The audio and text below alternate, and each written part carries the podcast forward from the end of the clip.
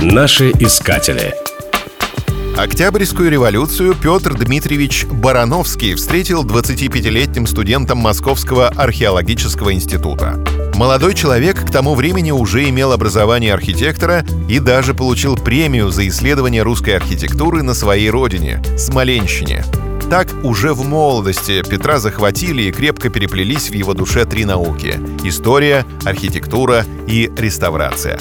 Революционное правительство было настроено весьма враждебно к историческому наследию прошлого, и Петр Дмитриевич взял на себя тяжелый подвиг спасения памятников русской старины. Этот подвиг требовал полного самоотречения и изнурительной работы по 16-18 часов в сутки.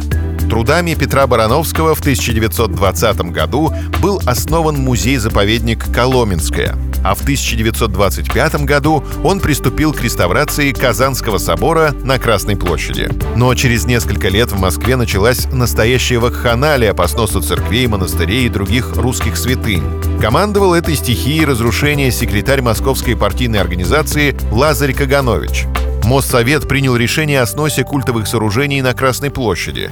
Барановскому ценой неимоверных усилий, используя все, от униженных просьб, состоянием на коленях до угроз покончить жизнь самоубийством, удалось отстоять чудо Москвы – Покровский храм, именуемый еще храмом Василия Блаженного. Но реставрационные работы в Казанском соборе были прекращены. В 1933 году Петра Дмитриевича арестовали и сослали на строительство Байкала-Амурской магистрали. Вернувшись в Москву, он застал уже завершение сноса Казанского собора, но успел сделать обмеры этой святыни, построенной в 17 веке в честь победы над польскими оккупантами. Обмеры эти Барановский хранил всю жизнь, и они пригодились. В 1990 году, через 6 лет после его смерти, началось восстановление Казанского собора, и сейчас этот заново отстроенный храм напоминает не только о победах русского оружия, но и о гражданском подвиге Петра Барановского. Наши искатели.